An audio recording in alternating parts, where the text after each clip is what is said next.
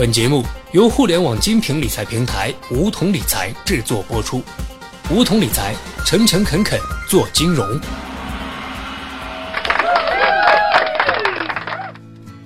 收听梧桐电台，掌握理财要领。大家好，我是梧桐小学弟。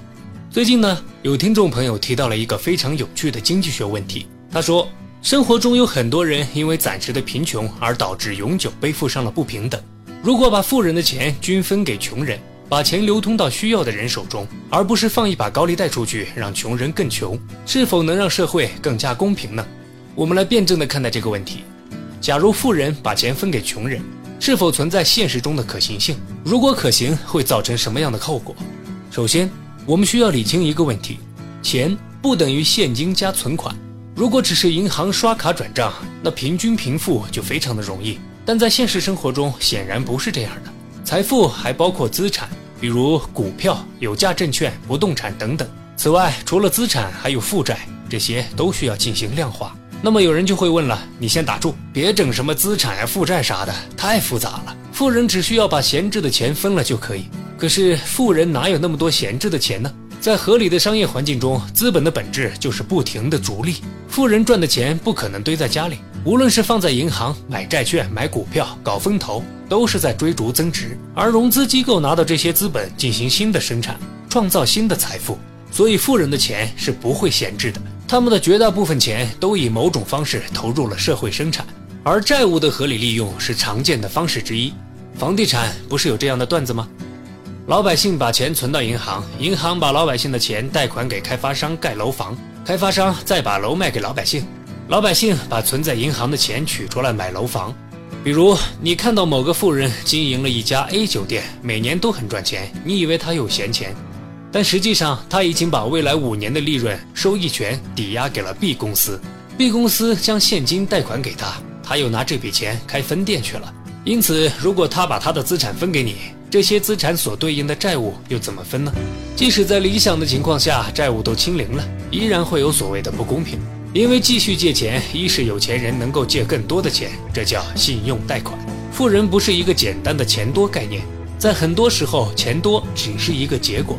富人真正的财富规划和分布是一个很复杂的组合，不同的产业资本互相支持，加上个人的能力人脉，再加上很多无形资产。比如品牌效应、长期累积下来的个人信誉、口碑等等等等，共同构建了他的财富帝国。这其中其实是环环相扣，拆了任何一环都可能牵一发而动全身。所以这些财富均分之后，都很难维持这部分财富作为一个整体时候所带来的回报率。最后只有一个结果：钱消耗完了，大家都变穷了。其实换个角度思考，富人们一直都在通过各种途径把钱分给穷人。